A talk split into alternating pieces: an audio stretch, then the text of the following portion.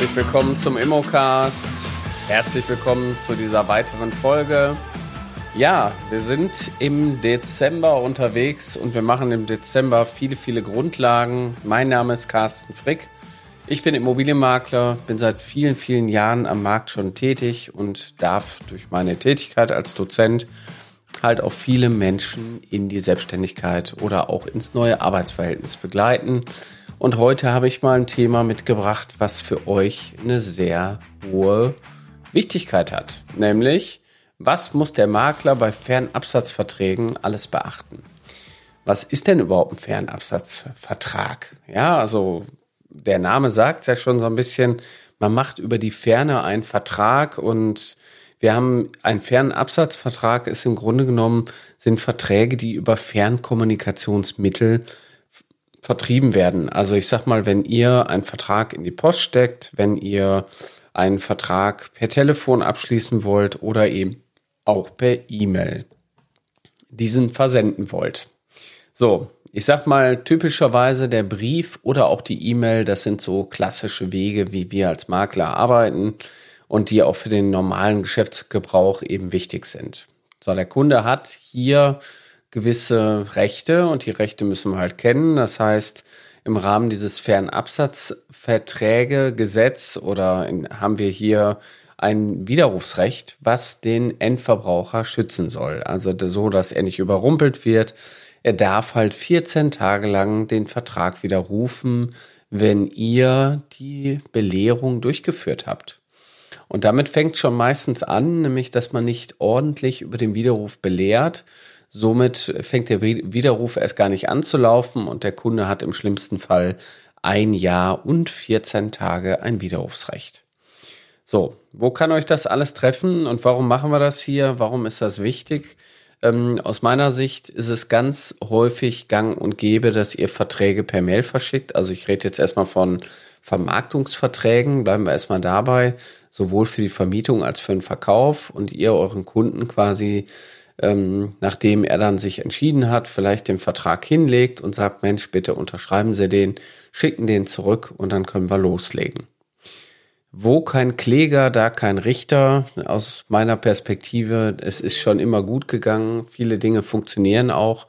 Aber wenn es dann mal hart auf hart kommt, dann sucht man die, ja, das Haar in der Suppe. Und wenn man dann am Ende sagt, auch wir können den Vertrag ja einfach wieder rufen, der wurde ja gar nicht ordentlich belehrt und somit hat die Widerrufsfrist noch gar nicht begonnen, dann wird's doof. Also dann wird's wirklich doof. Ähm, deswegen kann ich euch grundsätzlich nur empfehlen, dass ihr mit einer Standard-Widerrufsbelehrung arbeitet.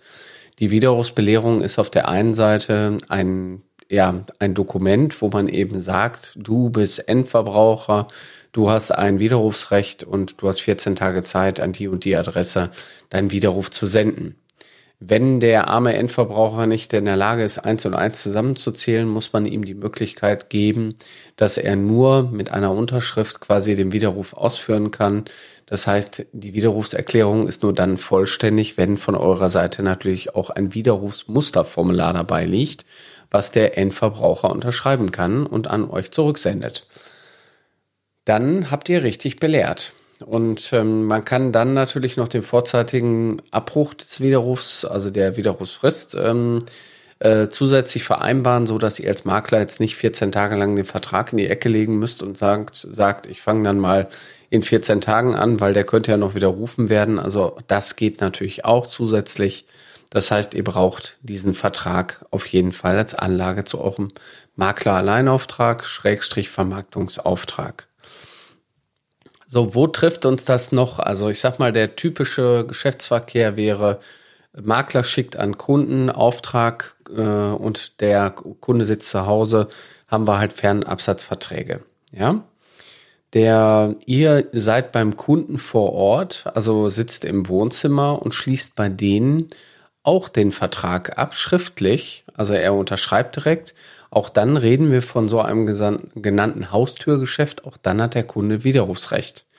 Nur wenn der Kunde ganz gezielt zu euch ins Büro kommt und euch beauftragen will, dann braucht ihr diesen Widerruf nicht, weil es dann eben kein Fernabsatzvertrag ist und weil der Kunde eben in euren Räumlichkeiten war und ihr nicht bei ihm zu Hause. Jetzt würde ich mal behaupten, zu 80 Prozent wird das auch so passieren, dass ihr eigentlich beim Kunden vor Ort sitzt.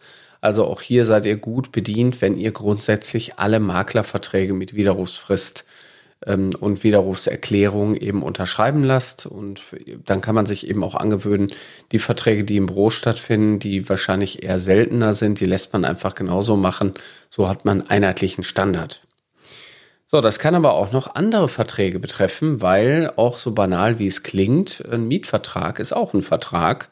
Und wenn ich einen Mietvertrag per per E-Mail rausschicke, dann habe ich wieder einen Mietvertrag oder einen Vertrag nach dem Fernabsatzgesetz. Auch da kann ich widerrufen, 14 Tage lang. Das heißt, mit dem Zeitpunkt der Unterschrift ist nicht unbedingt gesagt, dass der Vertrag auch wirksam wird.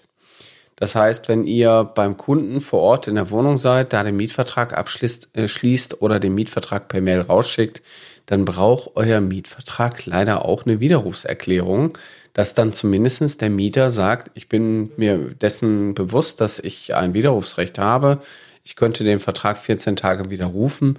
Ich möchte aber darauf ganz bewusst auch verzichten und habe diese Widerrufserklärung zur Kenntnis genommen und habe hier unterschrieben, dass ich alles verstanden habe. Das ist gerade so im, ich sag mal, Kapitalbereich, wenn man Immobilien neu aufstellen will, wenn man auch mal mit Mieter neue Mietverträge abschließen will, gar nicht so, ja, oder irrelevant das Thema. Da muss man schon genau hingucken, wie und wo schließen wir denn die Verträge überhaupt ab.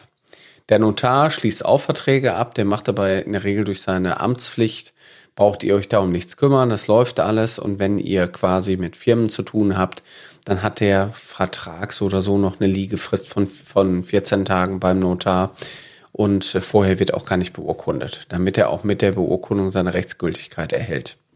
Es wäre aber ärgerlich, wenn euer Provisionsverlangen quasi nach hinten raus einfach gekippt wird, weil ihr den Vertrag falsch unterschrieben habt und somit ähm, oder die Widerrufserklärung quasi eher vergessen habt und dann kommt ihr nämlich nicht zu eurem Ziel, dann kann man euch wie bei einer, ich sag mal, Tür im Hintergrund, braucht man die nur öffnen und sagen, so, jetzt äh, will ich aber gerne mal wieder Rolle rückwärts machen und jetzt drehen wir das ganze Ding mal wieder auf Null.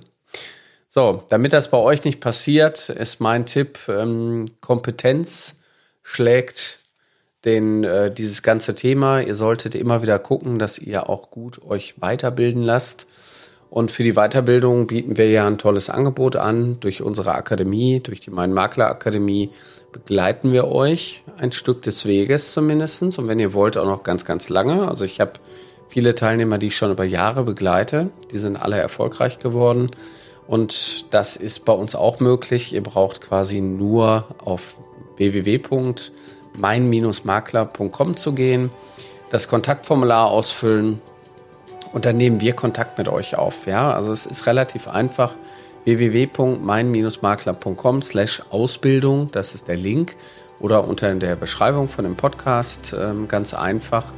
Ja, und dann sprechen wir miteinander und gucken mal, wie wir die Zukunft gestalten, weil darum geht es ja, dass eure Wünsche, eure Ziele in Erfüllung gehen und dass ihr eurer Leidenschaft nachgeht, nämlich Immobilien zu verkaufen.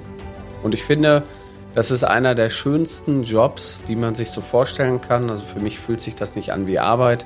Ich habe zwar in der Woche bestimmt fünf bis zehn Immobilien, die ich mir immer wieder angucke, aber es ist einfach toll, was man da auch erfahren darf mit dem Menschen. Also man ist nah am Menschen und von Mensch zu Mensch auch gut beraten. Das heißt, wir kriegen natürlich als Makler und Maklerinnen ab und zu auch mal Schicksalsschläge mit, aber die gehören natürlich auch irgendwie mit zum Leben mit dazu. Aber ihr könnt eine gute Sache tun, ihr könnt denen helfen und am Ende verdient ihr dadurch sogar euer Geld.